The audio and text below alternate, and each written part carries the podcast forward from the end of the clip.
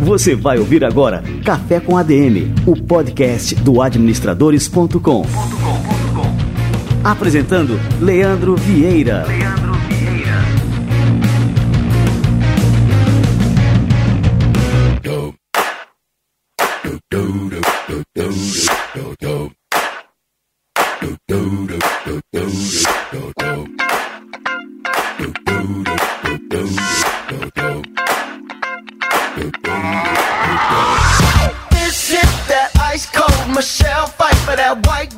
E aí, pessoal, está no ar o Café com ADM, podcast do administradores.com. Hoje é a nossa estreia aqui, um dia histórico, o nosso programa de número 1. Eu sou o Leandro Vieira, fundador do Administradores, um site que eu criei lá no ano 2000, quando ainda estava na faculdade de administração. E o ano 2000 foi um ano caracterizado pela quebradeira das empresas.com. Foi aquele ano em que a internet tinha se revelado um grande mico, ninguém mais acreditava em negócios é, digitais.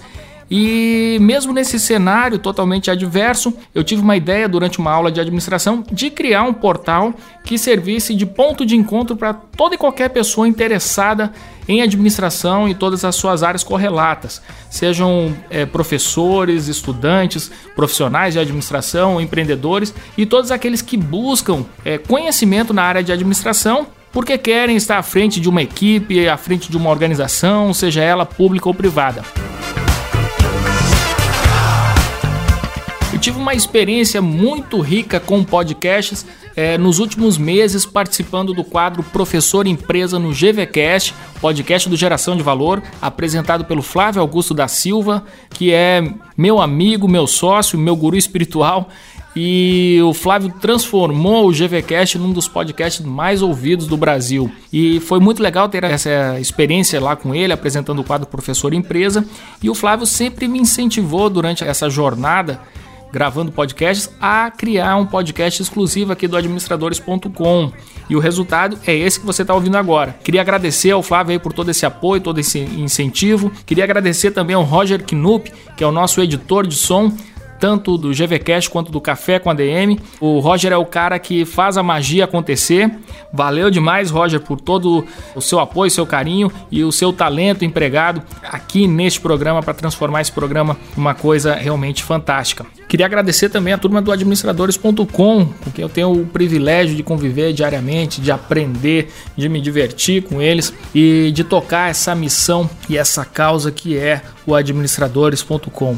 Pessoal, Valeu demais, vocês são 10 e. This is Sparta! Don't believe me, just e quero agradecer você pela sua audiência, pelo seu tempo, pela sua atenção. É, se você está escutando esse podcast é porque provavelmente você acompanha o nosso trabalho, é, seja no administradores.com ou seja nas redes sociais em que a gente está espalhado, Facebook, Twitter, Instagram, YouTube. Muito obrigado pelo seu apoio e espero que você também participe desse programa e deixe seu feedback. O objetivo é que a gente consiga melhorar cada vez mais, aplicar um dos conceitos da administração na prática, o conceito de melhoria contínua e para isso é fundamental o seu feedback. Participe do programa, mande suas críticas, suas ideias, sugestões e a gente está aberto, a gente quer escutar você. Afinal, este programa é feito para você. Bom, a nossa proposta aqui no Café com a DM é falar sobre administração, sobre negócios, fugindo do lugar comum. Então a gente não vai só discutir aqui questões de marketing, de estratégia, de finanças, lógico, a gente vai falar sobre tudo isso, mas a gente também vai procurar enxergar lições eh, de administração e de negócio onde essas lições não são tão óbvias. Então a gente vai falar muito de filmes, vai falar de séries, vai falar de livros, de quadrinhos, é de coisas que aparentemente não tem nada a ver com a administração, mas que trazem lições preciosas aí para quem administra e para quem quer liderar e para quem quer levar os seus negócios a patamares superiores. Bom, o Café com ADM é originalmente um programa de entrevistas do Administradores Premium, que é a nossa plataforma de conteúdos exclusivos do administradores.com. Nessa versão de podcast que está aberta a todo o público, a gente vai eventualmente reproduzir algumas das melhores entrevistas que já aconteceram lá no Café com ADM do Administradores Premium, como é o caso dessa primeira entrevista de hoje, que vai ser com Alexandre Espíndola, que é especialista no modelo Disney de encantamento do cliente com diversos cursos realizados no próprio Disney Institute. E ele é diretor executivo da empresa Encantador de Clientes. A gente vai aprender um pouco sobre a magia Disney de encantar clientes. Mas antes de partir para essa entrevista, eu quero chamar aqui o meu amigo Marcos Hiller para inaugurar o quadro Brand Fight. Esse quadro a gente vai analisar a rivalidade entre marcas consagradas como é, Apple e Samsung, Apple e Microsoft, é, Coca-Cola e Pepsi. E agora, especificamente, a gente vai analisar os resultados é, desse último duelo entre marcas, que foi justamente entre o McDonald's e o Bob's, com o caso que incendiou aí as redes sociais do milkshake de ovo maltine. Com vocês, o nosso Brand Fight. Brand Fight.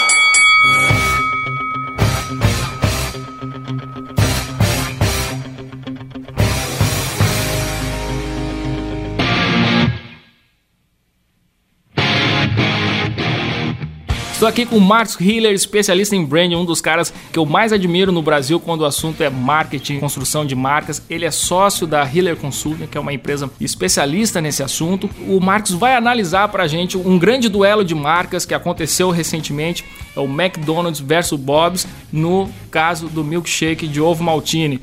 E aí, Marcos, como é que vai? Leandro Vieira, tudo bem? Tudo ótimo, cara. Qual é a análise que você faz aí desse brand fight hoje, hein, Marcos? É, Leandro, esse assunto deu o que falar, acho que tem muitos desdobramentos pra gente abordar aqui, mas tem um particularmente que quando eu fiquei sabendo, eu confesso que eu sou professor da área de branding também, é a aula número um que eu sempre dou, né? Que quando uma marca não é genuína, quando ela não é verdadeira, quando ela não é fiel à sua essência, ela não constrói marca para ela mesma, ela constrói marca para o líder de categoria. E foi o que aconteceu ali. Eu não sei se você chegou a olhar, mas parece que, bom, McDonald's lançou o McShake de ovo maltine, que não é apenas um produto do Bob's, é um fenômeno de consumo do Bob's, né? É verdade. E o McDonald's lançou e parece que as vendas do milkshake no Bob's aumentaram, você entendeu? Então foi mais ou menos um tiro que saiu pela culatra aí, Marcos? Com certeza. McDonald's lançou o milkshake de ovo maltine. Isso é do Bob's. Né? Isso soa como algo que não é genuíno do McDonald's. O McDonald's tem outras fortalezas de marcas para abordar. Vai potencializar Big Mac, vai potencializar Sunday, Batatinha. Quis colocar a mão num terreno que não é genuinamente dela. O que, que aconteceu? Aumentaram vendas do milkshake do Bob's. E eu confesso que eu até ri um pouco com relação a isso. que legal. Agora, Marcos, minha esposa esteve esse dia no McDonald's me mandou um áudio dizendo: Olha, tá impressionante aqui a fila para comprar o milkshake de ovo maltine, o McShake de ovo maltine. É, como é que você enxerga assim, essa reação também, esse interesse do público, talvez em conhecer né, a fórmula do McDonald's, ver qual é a diferença? É, eu acho que sim, aparentemente gera um buzz inicial, deu muito o que falar esse tema, virou trend topics do Twitter. Sua esposa visitou uma loja de uma cidade brasileira. Eu não sei se dá pra gente de alguma forma generalizar essa observação dela. Eu preferiria olhar de uma forma mais ampla, ver o quanto realmente o que se incrementou de vendas do McDonald's em relação ao novo milkshake que eles lançaram. Obviamente eu ficaria atento, ver o que estaria acontecendo, mas eu ainda prefiro ficar atento e apostar no que vai acontecer com o Bob's, que, como eu falei, é algo muito mais é, legítimo da marca Bob's do que do McDonald's. E agora uma última questão aqui para a gente fechar o nosso brand fight. Acho que a gente já tem um vencedor, mas alguns especialistas aí que estão comentando o assunto é, comentaram que o ovo maltine foi o grande vencedor aí dessa batalha entre McDonald's e o Bob's. Você enxerga da mesma forma? Eu acho que também, também. O ovo maltine se dá bem nessa história porque é de um lado ou de outro é o ovo maltine que está fornecendo ali essa matéria-prima que de alguma forma é ela que protagoniza tanto um lado quanto o outro. Eu ainda reforço que o milkshake do Bob's é algo que transcende a categoria. é muito mais do que um leite batido com sorvete ou maltine. É um fenômeno do consumo. Né? Você tem histórias aí de pessoas que consomem o milkshake do Bob's nos anos 70, na loja do Bob's em Ipanema, quer dizer, transcende. É um sinônimo de categoria. Eu prefiro observar sob esse prisma também. Show de bola! Marcos, passa aí para a turma o seu site para o pessoal poder acompanhar o seu trabalho, saber um pouquinho mais sobre você. O meu site é healerconsulting.com.br, healer com H e dois L's. Lá vocês vão ter acesso a todos os textos que eu escrevo sobre esses temas que nos interessam aqui, marca, consumo, cultura digital, branding, e um pouco do que eu faço no meu escritório lá, que nós somos focados hoje nesse processo justamente de posicionamento de marcas. Como construir relevância de marca, como fazer com que as marcas toquem a vida das pessoas. Show de bola, valeu demais, Marcos, e até o próximo Brand Fight. Eu agradeço e até a próxima. Um abraço. Abraço. Brand Fight.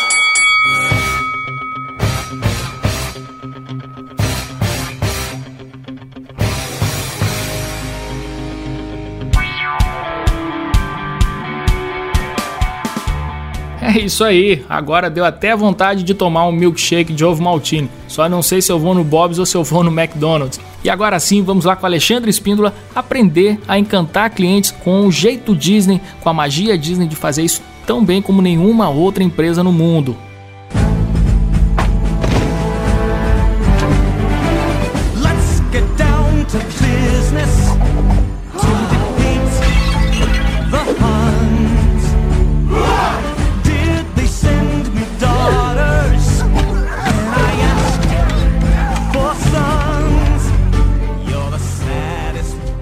Alexandre, seja bem-vindo ao Café com a.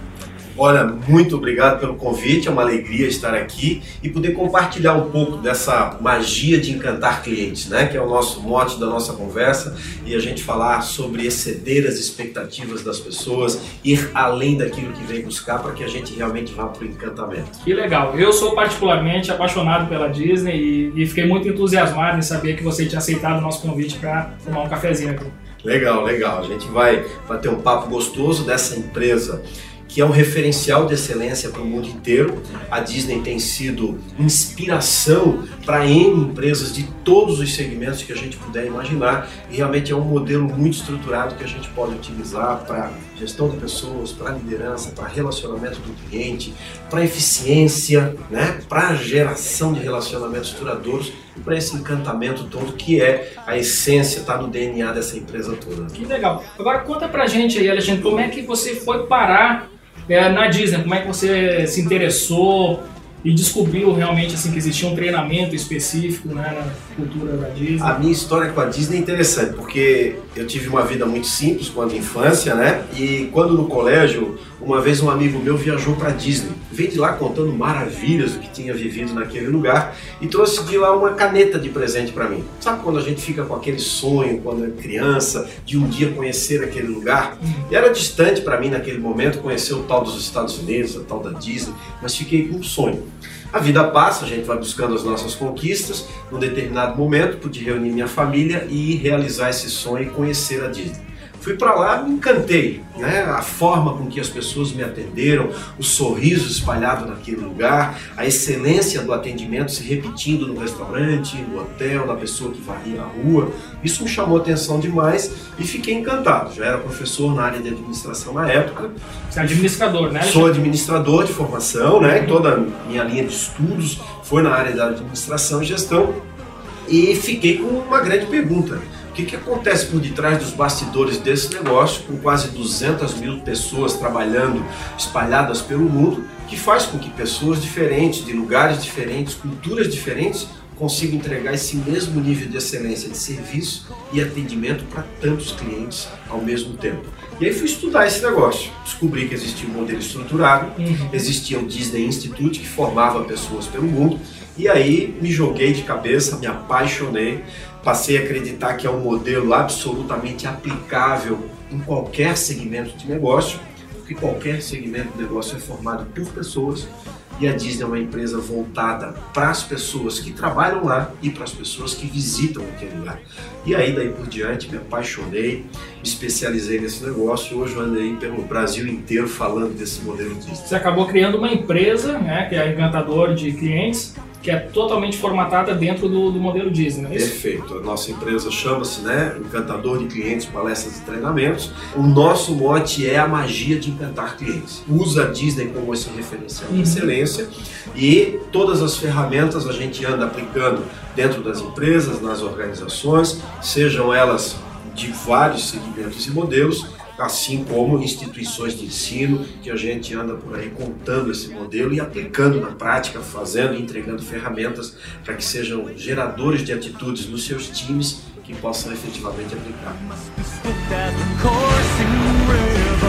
Agora, vamos lá, vamos trocar em miúdos aqui. O que, que seria esse modelo Disney?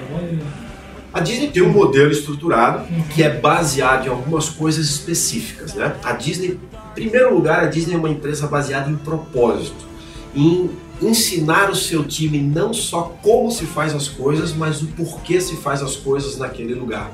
O propósito da Disney é gerar felicidade, está na essência dessa empresa. Depois disso, é uma empresa com uma cultura organizacional muito forte. Todo o seu modelo de gestão e treinamento está linkado nessa cultura organizacional, com coisas muito simples. Walt Disney e o Roy Disney eram duas pessoas que tinham a grande missão o tempo inteiro para eles era simplificar o que era complexo e trazer para que todo front, toda a equipe pudesse entender essa cultura deles. E a cultura da Disney é muito forte, ela é contagiante para quem vai trabalhar lá e para quem visita, rapidamente Agora, pega. isso sempre foi assim desde o começo ou foi algo que lá pelas tantas a a Disney já em operação, aí eles se deram conta que o negócio era esse de gerar felicidade? Isso é- vem desde o começo ou foi algo que eles desenvolveram no meio do caminho?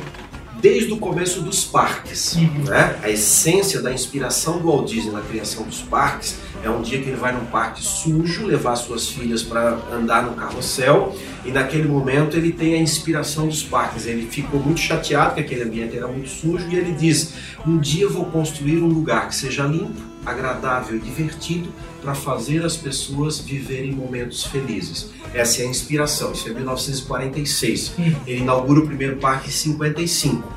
Quando o Walt Disney inaugura o seu primeiro parque, é um dia triste, porque ele sonhou com muitas coisas bacanas e deu tudo errado no dia da inauguração da Disney. Vários processos que não deram certo. Teve um falsificador que falsificou 25 mil bilhetes. O Walt Disney convidou 15 mil pessoas, apareceram 40 mil pessoas naquele dia. E aí faltou comida, o lugar ficou sujo, quebrou brinquedo. Fez um dos maiores calor que já fez na Califórnia naquele dia, ao ponto de derreter o asfalto novo. Deu tudo errado naquele dia. Naquele dia, ele, é, isso foi um negócio de louco. E ele fechou o parque naquele dia, Hum. ele remontou todos os processos e dá início à construção da Universidade da Disney. E ele convida um cara que era renomado, conhecido dele, o Van France, e ele, quando faz esse convite, já fica claro essa ideia da geração de felicidade. Para ele convencer o Van France para construir essa universidade da Disney, para treinar o seu time, que seria esse elenco, né? Ele faz um convite para ele dizendo assim: "Eu quero que você me ajude a construir o lugar mais feliz do mundo". E foi o que o seduziu a vir trabalhar com ele e construir essa metodologia da Universidade da Disney que treina essas pessoas ao longo do tempo. Né? Então é interessante a gente marcar esse ponto aqui que tudo nasce a partir de uma visão. Mas nasce de uma visão. Ele era um visionário, Uhum. né? Walt Disney sempre fala nas palestras o grande visionário. Aquele cara que enxergava oportunidade onde não se vê. Né? Nesse tempo falado de crise aí, Walt Disney sempre tinha uma visão de uma oportunidade e sempre inovava em alguma coisa. Ele sempre fazia algo diferente naquilo que ele começava. É incrível. O Walt Disney trouxe o som para o cinema mudo de animação. O Walt Disney trouxe a cor. O Walt Disney trouxe os longas-metragens que não existiam até então. Tudo ele tem inovação. Nos parques, o parque dele é diferente de tudo que existia até então.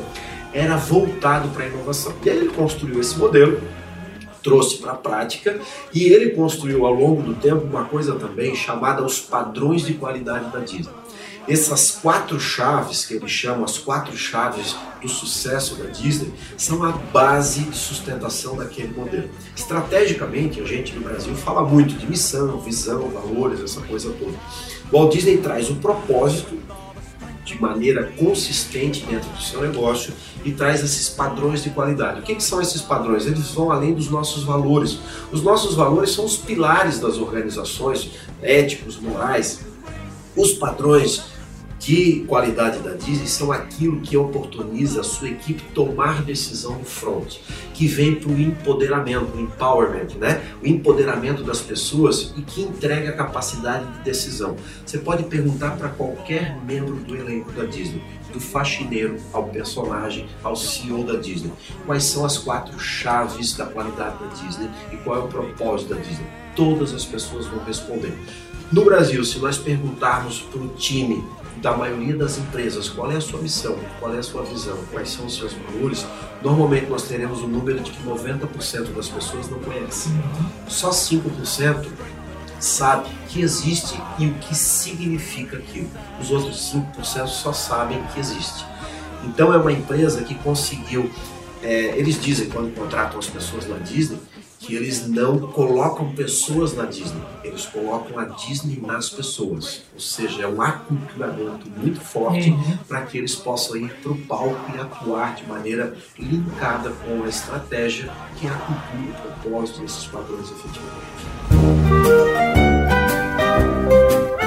E no Brasil, assim, você falou que é, a maioria das empresas não tem, né, não compartilha assim, esses propósitos com seus colaboradores. Mas isso você não acha que também é uma falta que os próprios donos, os fundadores das empresas não têm esses propósitos? Assim, simplesmente abrem uma empresa é, sem ter um, uma visão maior do que, que essa empresa é, vai servir é, para a sociedade. Perfeito. Eu acho que é um papel de nós administradores, né? Entendermos a importância da estratégia, de definir estratégia. Né? Uma coisa nova é a construção de planos de negócios, as pessoas entenderem estrategicamente, medir risco antes de abrir um negócio.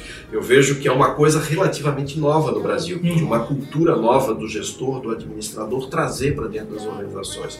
Muitos vieram aprendendo ao longo do tempo com os erros, com as dificuldades e vieram a entender a importância disso. Mas ainda falta, não tenho dúvida, essa comunicação dessa estratégia para o seu time às vezes está preso só ao nível estratégico alto, né? lá na, na no topo da pirâmide e não chegando para a base. Uhum. E na verdade a base precisa entender isso, porque na maioria das vezes é essa base operacional que está no contato com o cliente, é ele que faz o contato visual, é ele que atende o telefone, que responde o e-mail, que está nesse relacionamento e ele precisa conhecer a essência do negócio. E, e qual seria o segredo da Disney justamente para conseguir compartilhar essa visão, esses propósitos com toda a base da empresa? Primeiro, essa cultura muito forte. Ali, a Disney tem uma cadeia de excelência que é o seu modelo de negócio estruturado muito claro. A Disney é business, é negócio. A Disney termina a sua cadeia de excelência em resultado financeiro e lealdade dos clientes e do time. Essa cadeia de excelência começa na liderança. Tudo na Disney começa na liderança e termina no resultado e na lealdade. No caminho, essa liderança tem que impactar no elenco, no time que eles uhum. chamam, né? Os membros do elenco, para ter um elenco de excelência. E esse elenco tem que impactar na satisfação e no encantamento do convidado, do cliente, a Disney chama cliente de convidado. Precisa impactar aqui para que tenha resultados financeiros. Então, eles explicam muito claramente o modelo de negócio dessa empresa como ela precisa funcionar para alcançar os seus objetivos, uma cultura muito forte, um propósito muito forte e muito treinamento e muito desenvolvimento das uhum. pessoas que vão para lá. A Disney talvez seja a empresa que mais treina que eu conheço. Né? É, para ter uma ideia, a Disney para abrir a Disneylândia do Japão eles levaram 12 mil japoneses para os Estados Unidos e treinaram esses 12 mil japoneses durante seis meses para poder abrir um parque. Ou seja, eles precisavam trazer uma cultura oriental, trazer para a cultura americana, uhum. aculturar essas pessoas não só com a cultura americana, mas com a cultura da Disney para poder levar aquilo para o palco. Quantas empresas no mundo investem seis meses de treinamento antes de abrir um negócio para aculturar?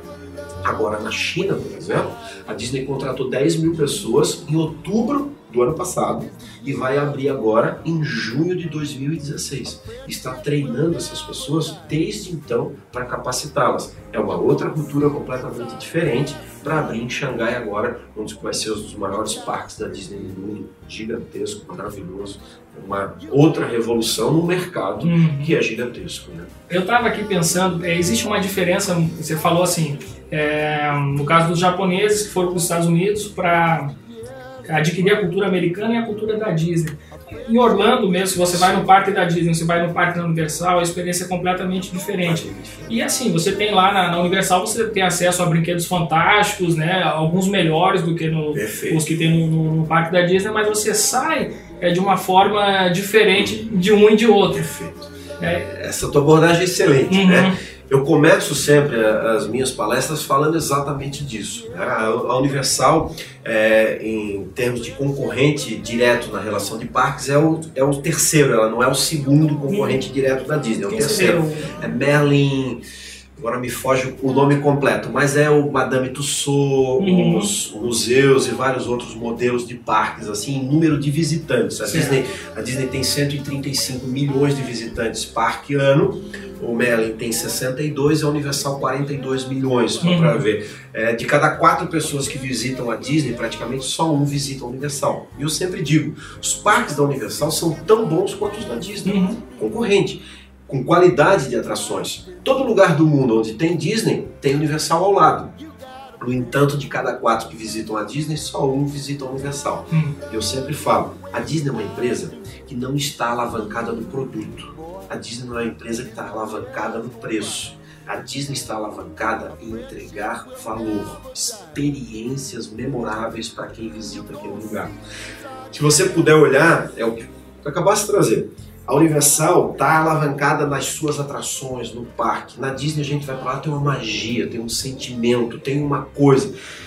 Quando eu me viciei a visitar a Disney Hum. com a família no início do nosso processo, meu pai, que nunca foi lá e não conseguiu levar até hoje, aquela coisa das pessoas de uma outra geração, não quer sair do Brasil e tal, ele dizia para mim: Mas meu filho, o que que vocês vão fazer naquele lugar de novo? Vai ver tudo aquilo de novo. A resposta das minhas filhas para ele era: Vô, nós vamos para lá para estar lá. Gostoso é estar lá, é Uhum. viver a experiência. Não é, não é conhecer. Não é mais só o brinquedo, Uhum. não é mais só a montanha russa, não. É estar naquele Uhum. lugar. Tem uma energia. Essa energia vem das pessoas que constroem aquele lugar junto com o seu visitante. E aí a gente traz de lá experiências memoráveis. E quando a gente tem algo de notável recebido, a gente tem uma lembrança. Uhum. Quando a gente tem uma lembrança, a gente tem vontade de voltar. Vem a fidelização do cliente. A fidelização está alavancada em algo notável que uma empresa entregou para mim e eu tenho desejo de voltar naquele lugar para viver de novo aquela experiência. Quando eu estou alavancado no preço, no produto, eu satisfaço o meu cliente, eu não encanto. Quando eu vou para a experiência, eu vou para o encantamento. A Disney, para ter uma ideia, é uma empresa que ela não mede a satisfação do seu cliente, ela só mede o encantamento do seu cliente.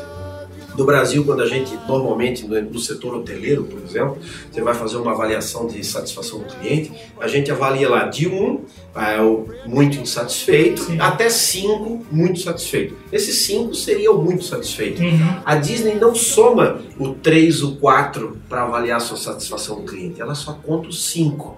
Ela entende que o 5 é o foco dela, Uhum. porque esse é o que volta. Quem marca 4 é o satisfeito, pesquisa de Harvard. Quem marca 4 tem seis vezes mais probabilidade de sumir do meu negócio do que quem marca 5. Uhum. Ou seja, o 5 tem seis vezes mais chance de voltar, porque ele é encantado com o negócio, ele não é só satisfeito. E o negócio das empresas, o que, que me protege da concorrência? O que, que me protege da crise? A fidelização do meu cliente. Né? Num momento como esse, que não é só atrair novos, mas ter a minha base sustentável de cliente, eu preciso encantar as pessoas para que elas retornem para o meu negócio. Por isso, o foco dessa empresa é a fidelização. Até vou compartilhar contigo e com o pessoal que está nos assistindo é, um caso pessoal. Né? Eu fui com a minha família para lá, com os meus filhos, e o mais novo, na época com 4 anos, em alguns brinquedos ele não, não podia entrar por Claro, conta da altura, altura. tem um limite. Na Universal a gente teve né, uma, uma situação dessa e a atendente foi extremamente rude com ele. Esse aqui não pode entrar, muito pequeno. E aí o, aí o menino abriu o berreiro, lógico, né? Ficou muito triste. E ela foi assim, para ela continuou o trabalho dela lá, atendendo as outras pessoas, né? E a gente ficou com essa, essa lembrança Sim. Que não foi tão agradável. E na Disney o tratamento é completamente diferente. Então eles têm toda uma forma, inclusive, Pra né, tratar isso. isso, para negar a entrada em um, em um brinquedo. corroborando. Uhum. Primeiro dizer que eu adoro Universal, né? Eu também. É um parque lindíssimo e eu, eu sempre cuido para Uhum. dizer isso porque parece que a gente não, Sim, eu tá, adoro a Universal também. dela. É que a Disney realmente é especial e a Exato. gente precisa olhar para os referenciais de excelência e buscar o que realmente tem de muito legal para isso.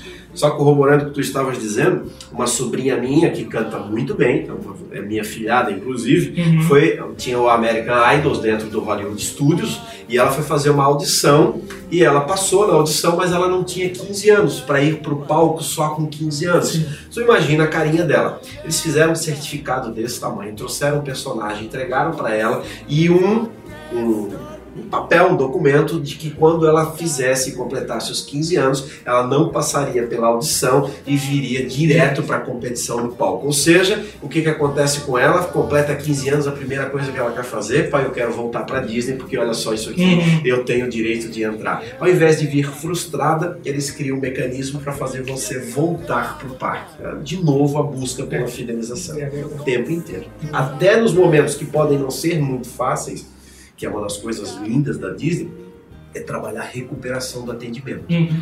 Muitas vezes as pessoas acham que o erro é fim de linha. O erro é uma grande oportunidade também para encantar o cliente. Porque todo mundo tem uma margem de tolerância. A gente vai errar. Por mais a Disney quer ser perfeita, claro, todo mundo em regra quer ser perfeito, mas todo mundo erra, a Disney também erra. A questão é a velocidade que eu recupero o atendimento e de que forma eu recupero esse negócio. Eles lidam muito forte nisso, eu trabalho muito isso nas palestras, nos treinamentos, que é a busca pela recuperação do atendimento, de encantar também no momento que a gente erra. E aí, um exemplo aqui, às vezes Sim. as coisas não dão certo como a gente espera. Uhum. Vai uma criança pequena, eu sei que ele não vai entrar. Lá vai gerar um problema, um momento de combustão. Quando Uhum. isso acontece, eu tenho que estar preparado para não gerar frustração e sim oferecer uma possibilidade que ele saia também encantado por isso. né? E aí a gente vai embora nessa história. É verdade. I'm gonna be a mighty king, so enemies beware. Well, I've never seen a king of Alexandre, por que, que é tão difícil? É, assim, a gente já tá careca de saber que o cliente sempre tem razão, que, a gente, que o cliente é o rei, que a gente tem que tratar o cliente super bem, mas por que que existe um, um nível tão grande de insatisfação? É, eu não vou dizer com as grandes empresas, vou dizer com as empresas grandes, porque eu acho que uma grande empresa a gente tem que caracterizar de outra forma, né? É, por que você acha? Porque, assim, a teoria ela é básica, né? Isso é claro. E por que, que as empresas não conseguem implantar essa cultura? Eu acho que a gente no Brasil precisa virar uma chave. Tem uma chave que é a chave talvez do egoísmo, do olhar para si. Quando a gente vai falar em atendimento, relacionamento do, do cliente, essa coisa do cliente tem razão, eu, eu existo para atender o cliente, a gente precisa entender uma coisa que eu acho que é fundamental. A empresa existe para atender o outro. Quem serve um cliente serve o outro. Quem atende um cliente atende o outro. Se eu existo como negócio, eu existo para entregar alguém alguma coisa para alguém. E eu preciso sair desse meu eu. Quantas vezes a gente vê alguém no front está preocupado em resolver o seu serviço, em resolver o seu problema? Quando eu falo do outro, eu preciso usar uma coisa que o Walt Disney dizia, que era vestir a pele do cliente. Então ele dizia: preciso o tempo inteiro me colocar no lugar do outro, usar a empatia, desvendar o altruísmo. A gente precisa sair do nosso eu e se colocar no lugar do outro. Eu penso que é uma chave que precisa virar. Quantas vezes a gente vê alguém que é um prestador de serviço e ele tem um serviço excepcional? O cara é bom, é eficiente, entretanto, ele não faz atendimento ele não consegue se preocupar com o outro. Ele se preocupa em executar. Uhum. Ok, meu serviço está executado, está pronto. Mas o que o outro esperava de mim? Aquele meu serviço atende à necessidade dele, à expectativa dele, o que ele esperava de mim, os sentimentos que ele veio buscando viver comigo. Se eu não olhar para o outro, eu não vou ter excelência no atendimento. E eu sempre digo, a primeira coisa que eu preciso fazer, eu preciso entender o meu cliente, para depois me colocar no lugar dele e então atender o meu cliente baseado no que ele espera de mim. Quando deu tudo errado nos parques da Disney, o Walt Disney dizia que foi quando ele virou a chave. Ele tinha um foco no cliente, em toda a sua trajetória nos estúdios. Ele era focado no cliente. No dia que deu tudo errado na inauguração dos parques, ele disse que virou para o foco do cliente. Ele passou não mais a olhar que ele tinha que fazer alguma coisa para entregar para aquelas pessoas, mas ele precisava descobrir o que as pessoas esperavam dele para que ele pudesse servir essas pessoas. Essa virada da gente ir para o lugar do outro, eu acho que é a grande questão. Às vezes você vê numa empresa, ah, sei lá, de sanduíche, está uma fila gigante, o cara está preocupado em entregar o sanduíche. Ele não está preocupado em atender o cliente. Né, de ouvir aquela pessoa, de fazer um contato, coisas simples, básicas, um contato visual, um sorriso, um, ol- um olá, um jeito simples às vezes da pessoa perceber que está sendo vista. Uma outra empresa que cresceu muito baseada em entender o cliente, o Starbucks nos Estados Unidos. A gente tem algumas experiências diferentes no Brasil, mas o Starbucks sempre fala que ele precisa atender duas necessidades básicas de um cliente. A primeira delas é que o cliente se sinta visto e a segunda que ele se sinta ouvido. De novo, eu me preocupando com o que as pessoas pensam, esperam de nós para que eu possa servir. Então é uma chave que a gente precisa se conectar. Eu vejo que no Brasil a gente está muito preocupado em resolver o seu problema. E quando a gente vai servir alguém, eu estou resolvendo o problema do outro. As pessoas estão preocupadas em ganhar dinheiro antes de fazer o que está fazendo. O dinheiro vem por consequência daquilo que a gente faz muito bem feito. Não tem jeito. Se eu me entrego para o outro, o outro me indica, o outro compra de novo comigo e as coisas são sustentáveis. Né?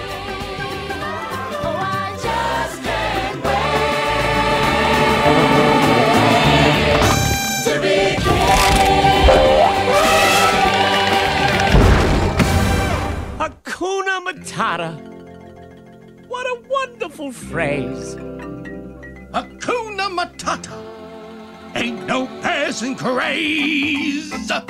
It means no. As pessoas na Disney trabalham felizes porque elas são obrigadas a trabalhar felizes ou porque o ambiente de trabalho realmente proporciona esse nível de felicidade e isso aí se reflete né, nesse, nesse atendimento. Eu sou o viciado Disney, né? Então aquele negócio, eu vou para lá, começo a entrevistar gente que trabalha na Disney, eu começo a filmar as pessoas em determinados comportamentos. Para responder essa pergunta, eu vou falar de um menino que estava na frente de uma loja da Disney, um sorrisão gigante, e com a mãozinha do Mickey dando olá e até logo para as pessoas na frente da loja do antigo Downtown Disney, que agora é Spring Disney, né? E ele estava lá com aquele sorrisão encantador, era noite, e eu encostei nele e perguntei para ele, fiz essa brincadeira, cara, como é que tu consegue ficar com essa mãozinha aqui, com esse sorriso, porque tem sorriso que a gente não compra, tem sorriso que você sabe que é o sorriso verdadeiro. E aquele sorriso mágico ali, cheguei perto dele e disse, cara, como é que tu consegue passar, sei lá quantas horas aqui, ele disse, quantas horas? Eu estou trabalhando a minha 14 quarta hora. Lá eles têm 6 horas, pode ir a 8 e pode é, se oferecer para trabalhar até 14 em determinadas cir- circunstâncias. Esse eu estou na minha 14 quarta hora.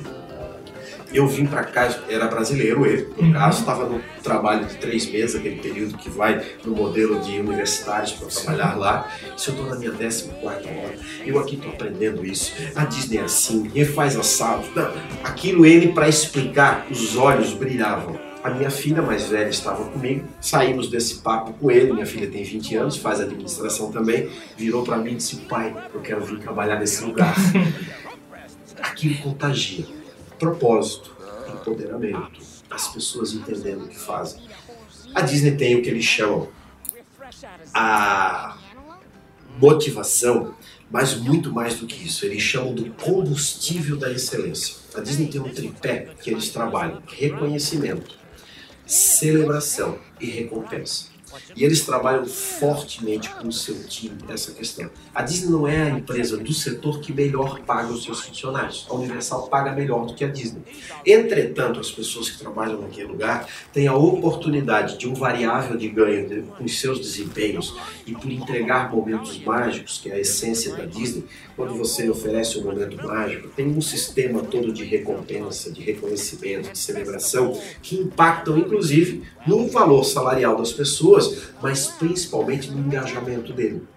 A Disney trabalha a celebração das grandes realizações de um jeito fantástico. Se você for na Disney observar aqui ah, o que pendura o crachá das pessoas, são cheios de, de bottoms. Cada bottom daquele é um reconhecimento, tem uma história por detrás, a forma com que ele recebeu aquilo. É um negócio muito grande para engajamento, para as pessoas se sentirem importantes. Uma das coisas que eles dizem, né? Todos são importantes seja do faxineiro ao CEO, ao Mickey, todo mundo é importante. Todo mundo pode oferecer momentos mágicos. Uhum. A camareira do hotel, ao diretor do hotel, todas as pessoas. Não é que um é menos ou é mais, são cargos diferentes. Sim. Todos podendo encantar o cliente. Trabalham muito forte essa questão e dá resultado. Dá resultado. É uma coisa que me chamou a atenção, me chamou a atenção da todo mundo que estava junto com a gente, é o número de pessoas acima de 70, 80 anos de idade ainda trabalhando, né? E com esse pique. Uhum. Teve uma senhora que trabalhou na entrada do Magic Kingdom Uhum. desde o dia 1 de outubro de 71, inauguração do parque. Essa senhora trabalhou lá durante 41 anos, no mesmo setor do parque. Ela era o símbolo do sorriso daquela empresa na entrada do parque. Ela chegava a treinar as pessoas que chegavam para trabalhar na entrada, na bilheteria, nas Uhum. catracas do parque. 2012, 41 anos de trabalho. Pouco antes de falecer, essa senhora foi perguntada como ela conseguia 41 anos trabalhar no mesmo posto, no mesmo lugar e todos os dias oferecer aquele grande sorriso para quem visitava. A resposta dela: Meu filho é muito fácil. Todos os dias na minha casa eu me arrumo para vir para cá com um só objetivo. Eu venho para cá para fazer as pessoas viverem momentos felizes. O propósito da Disney gerar felicidade. Ela entendia o porquê fazia naquele lugar. E aí você vê, você vai num restaurante, tem uma senhorinha. Perguntei agora, eu estava no Rainforest, que fica dentro do downtown, né? Perguntei para aquela senhorinha, minto, foi no Rainforest do Animal Kingdom. Ela, senhorinha, perguntei para ela se ela era funcionária da Disney, porque aqui é um franqueado dentro da Disney, os funcionários lá dentro são da Disney, mesmo sendo uma marca espalhada pelo mundo lá, são funcionários da Disney. E perguntei para ela, ela disse, meu filho, eu trabalho aqui há 28 anos. Nessa refeição do almoço, nós oferecemos 1.600 almoços todos os dias. Se você me oferecer o que quiser, eu não saio daqui. Eu amo trabalhar nesse lugar. Eu amo ver as pessoas felizes. Eu amo vir aqui servir vocês. E se olha para ela, cara, ela está feliz fazendo aquele negócio. Sempre digo nas palestras, a gente não pode fazer só o que gosta, mas a gente tem que gostar daquilo que faz. Uhum. Eu preciso me entregar. Enquanto eu estou ali, eu tenho que estar inteiro aqui. Eu preciso estar inteiro. E as pessoas lá, a gente vê isso, vivendo inteiramente. Tem estratégias né, gigantes que essa empresa trabalha, a gente poder passar o dia aqui falando desse negócio todo, que a gente trabalha nos treinamentos, uma das coisas que funciona muito lá é a coisa de separar palco e bastidores. É claro, quando a gente, eu levo grupos do Brasil aqui para fazer aquela imersão lá na Disney, quando a gente está nos bastidores da Disney, você percebe as pessoas normal, caminhando, conversando. Quando elas entram no palco, elas vestem o seu personagem, seja o personagem Mickey, seja o personagem faxineiro, seja o personagem, a pessoa da bilheteria, ele veste o seu personagem e entende que ele tem que desempenhar um papel no palco. E dali por diante ele está preparado para fazer aquele negócio. Preparação, preparação, preparação. Tem jeito. Ariel, listen to me. The human world, it's a mess. Você falou que leva grupos, né, pra, pra fazer esse treinamento de imersão lá na Disney. Qual é o perfil de- de- desses teus clientes que vão fazer parte desse A treinamento? gente tem levado, na sua maioria, são líderes de organizações, Uhum. né? muitos executivos, muitos fundadores de empresas eh, de vários portes, estudantes têm ido, ido conosco também, né? na área de administração isso tem acontecido, a gente acaba tendo um vínculo com a administração. Mas são pessoas muito interessadas em trazer essa coisa da experiência. Isso eu tenho visto assim claramente. São pessoas que entendem. A gente vive a quarta era dos negócios, né? A gente teve a era da produção agrícola, da produção industrial, do serviço e hoje vivemos a era da experiência. E quem não acordar para esse negócio vai ficar para trás. Ninguém compra alguma coisa só por comprar. A gente quer viver uma experiência com aquilo. Quem entregar experiência vai tornar a fidelização diferente. E eu vejo que esse grupo vai muito para lá com esse mote. Então a gente tem de formações diversas, mas normalmente pessoas vinculadas a alguma área de gestão de alguma organização que acabam indo para lá. E a gente tem vivido lá experiências mágicas com essas pessoas. É incrível porque a gente às vezes leva executivos assim de organizações, chegam lá mais fechado, mais durão, aquele negócio todo. E às vezes você pensa assim, caramba, será que esse cara vai se desmanchar aqui? Tive uma oportunidade agora maio do ano passado. Foi um senhor, ele tem uma empresa com 18 mil consultores é, de venda de porta a porta, e ele chegou lá assim meio sisudão, meio. Tipo, será que esse cara vai ser 30 horas na Disney esse cara tava levantando o Mickey assim no colo e dançando pelo parque. Disse, Nossa senhora, esse negócio é transformador. Uhum. É transformador. Então tem sido assim muito rico, experiências mágicas. Eu te fiz essa pergunta porque assim, imaginei que fosse é, o perfil mais assim de grandes empresas, mas assim, eu vislumbro assim, que pequenas e médias empresas podem se beneficiar muito né, desse tipo de experiência. Com certeza. Para qualquer porte. Né? Porque a Disney trabalha no micro. Na individualidade das pessoas. Pode ser um restaurante pequeno, Um uma restaurante. padaria, um... qualquer modelo. Até porque a Disney tem. Você vai lá pra dentro, tem loja, tem restaurante, tem Sim. padaria, tem sorveteria, tem Uhum. barbearia, tem corpo de bombeiros, tem tudo que você imaginar. Né? Tem hotel, tem parque, tem filme, tem muitos segmentos dentro da própria Disney. Então é um benchmarking gigante, é uma possibilidade de referencial muito importante. Eu diria que todas as pessoas pudessem viver uma experiência como essa para trazer para suas empresas, nossa, que riqueza gigante. Nós precisamos, né? O Brasil precisa demais desse desenvolvimento, de olhar para esses. Nós temos empresas maravilhosas no Brasil, nós temos gente fazendo coisas incríveis. Eu tenho tido a oportunidade, a gente com esse trabalho vai para dentro das organizações, abrem para a gente a organização como um todo. E eu tenho visto coisas lindíssimas. Mas ninguém é tão bom que não possa melhorar. Então a gente olhar para as coisas boas traz coisas novas e nos inspira para fazer coisas novas. Sem dúvida.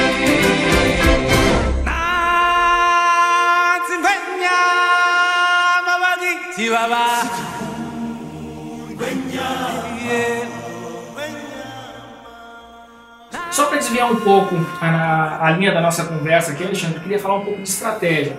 Então, a Disney nos últimos anos vem comprando várias empresas de entretenimento que são é, grandes referências, como a Lucasfilmes, a Marvel, a, a Pixar. É, como é que você enxerga é, esses movimentos e algumas vezes até atemorizando os fãs dessas, dessas marcas, né? A Disney teve um processo, né? Ela teve uma gestão familiar até 1984. Em 84 a Disney vive uma grande crise, que ela quase foi desintegralizada, era a terceira geração. O processo sucessório das terceiras gerações normalmente são mais complicadas nas organizações. Naquele momento a Disney vive um dilema.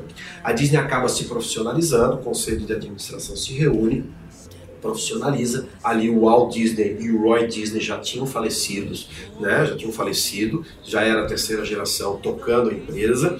E eles se reúnem e profissionalizam a Disney. Trazem o CEO, que era da Paramount naquele momento, que depois vem a comprar a própria Paramount também, que era um cara de destaque, o Michael Eisner, e traz o Frank Well. Forma uma dupla idêntica ao Walt Disney e o Roy Disney. É incrível se você analisar as personalidades. Esses dois caras ficam. O, o Michael Eisner, Eisner fica 21 anos na organização, o Frank Well 12 anos, porque ele morre no meio desse caminho num acidente de helicóptero. Ali a Disney começa uma visão de abrir para o mercado diferente da sua caminhada. A Disney, o grande case do Michael Eisner é, são os resorts de Orlando, por exemplo. A Disney hoje tem 75 mil leitos só em Orlando, fora os alugados dentro do complexo, que dá mais de 85 mil leitos só no complexo ali. E ele abre essa visão. Dali, na transição Michael Eisner para o Bob Iger, que é hoje, a Disney é uma empresa que teve poucos gestores na sua caminhada. O Michael Eisner, 21 anos, o Bob Iger está desde 1995 essa caminhada toda. O Bob Iger tem uma visão muito mais ampla, ele tem um relacionamento naquele momento com o Steve Jobs, no momento da Pixar, da fusão, da compra da Disney, que é emblemática. E o que é muito legal quando a Disney tem essa estratégia de aquisições e fusões, a Disney não rompe com a cultura daquelas empresas. Ela traz tudo que a Pixar tinha de bom para dentro do seu negócio. Ela não, ela não rouba é, ou elimina aquela cultura, ela agrega para poder crescer junto com aquele braço de negócio. Traz a cultura Disney, mas traz aquela cultura de uma maneira muito forte. A animação da Pixar continua sendo a animação Uhum. da Pixar. Star Wars continua fazendo agora, né? O Lucasfilm, ele é o diretor daquela história toda para continuar. É uma empresa que consegue trazer vários braços. A Disney é um gigante do entretenimento. ABC, canal aberto nos Estados Unidos, ESPN, canal mundial de esportes. E aí a gente vai, Lucas, Pixar, Marvel. A Marvel foi um contra-ataque gigantesco, empresa que olha para a concorrência. Se você parar para imaginar, os principais personagens da Marvel estão dentro do parque concorrente da Disney. Uhum. Lá está o Homem-Aranha, lá está o Capitão América, entre tantos outros. Cada boneco vendido dentro do parque concorrente da Disney, a Universal Studios, está pagando royalties para a Disney, que é a detentora dos direitos da Marvel. É uma empresa que trabalha agressivamente a concorrência também. Né? Então, é uma empresa visão de mercado gigantesca, partiu para a linha das aquisições, traz essas pessoas para dentro do seu negócio, e aí ela está sempre atraindo para que se sintam dono, um sentimento de pertença. Steve Jobs morre como o maior acionista individual da Disney. O Lucas, né, o Jorge Lucas, é um dos grandes acionistas da Disney hoje, e assim tantos outros com esse processo estratégico de crescer, sustentável e manter as, as culturas que são vencedoras nos seus segmentos, nos seus negócios. É uma empresa realmente admirável em várias áreas. Excelente. Alexandre, para resumir, que lições você daria aí para o nosso público? O que, eles têm que aprender desse caso da Disney para colocar em prática em seus próprios negócios? Eu vejo que a gente precisa encontrar o sentido do porquê a gente faz as coisas, para mover as pessoas. A gente precisa construir referenciais. O ser humano funciona. Referencial, depois dos nossos referenciais, a gente tem os nossos pensamentos, dos nossos pensamentos, a gente tem os nossos sentimentos, e dos nossos sentimentos, a gente tem os nossos comportamentos. Nós queremos nas nossas empresas que as nossas equipes tenham atitudes, serão, tenham atitudes alinhadas com as nossas estratégias. Para eu ter atitude alinhada, eu preciso ter referencial. Então a Disney, como eu falei, constrói os seus padrões, os seus referenciais para poder empoderar as pessoas. Nosso grande desafio hoje, encantar o nosso cliente, oferecer experiências memoráveis. Lembre sempre, o seu cliente vai voltar quando você fizer algo notável para ele. Se um cliente não lembra de você, por que ele voltaria a fazer negócio com você? Lembre sempre, a gente precisa entregar uma experiência memorável. Seja que você venda produto físico, seja você venda um serviço intangível, aquilo que você venda como bem, como produto, independente, vai gerar em algum momento contato, relação, seja virtual, remoto, humano.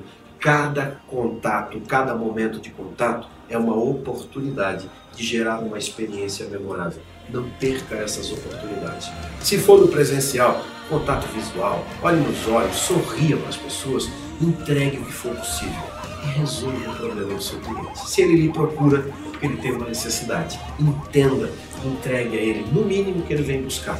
Quiçá a gente possa exceder essas expectativas para encantá-lo todos os dias e ele poder voltar para o nosso negócio. Acho que é mais ou menos por aí, né? A nossa. Fantástico, fantástico. Queria te agradecer, Alexandre, pelo nosso bate-papo, é, com mais cafezinho aqui com a gente. E agradecer ao público aí por mais um Café com a DM. Até a próxima, pessoal.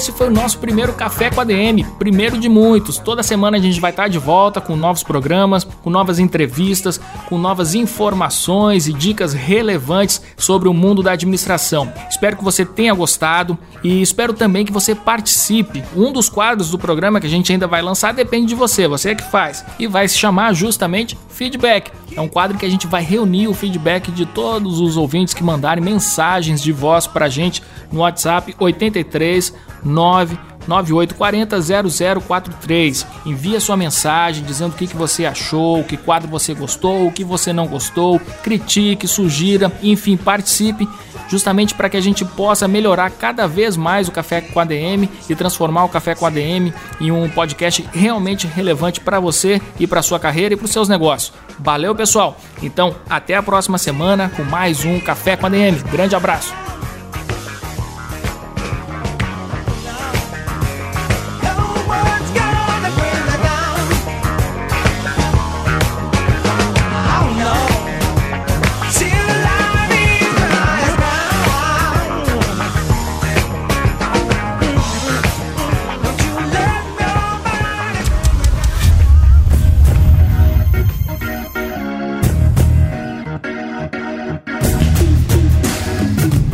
Você ouviu Café com ADM, o podcast do administradores.com.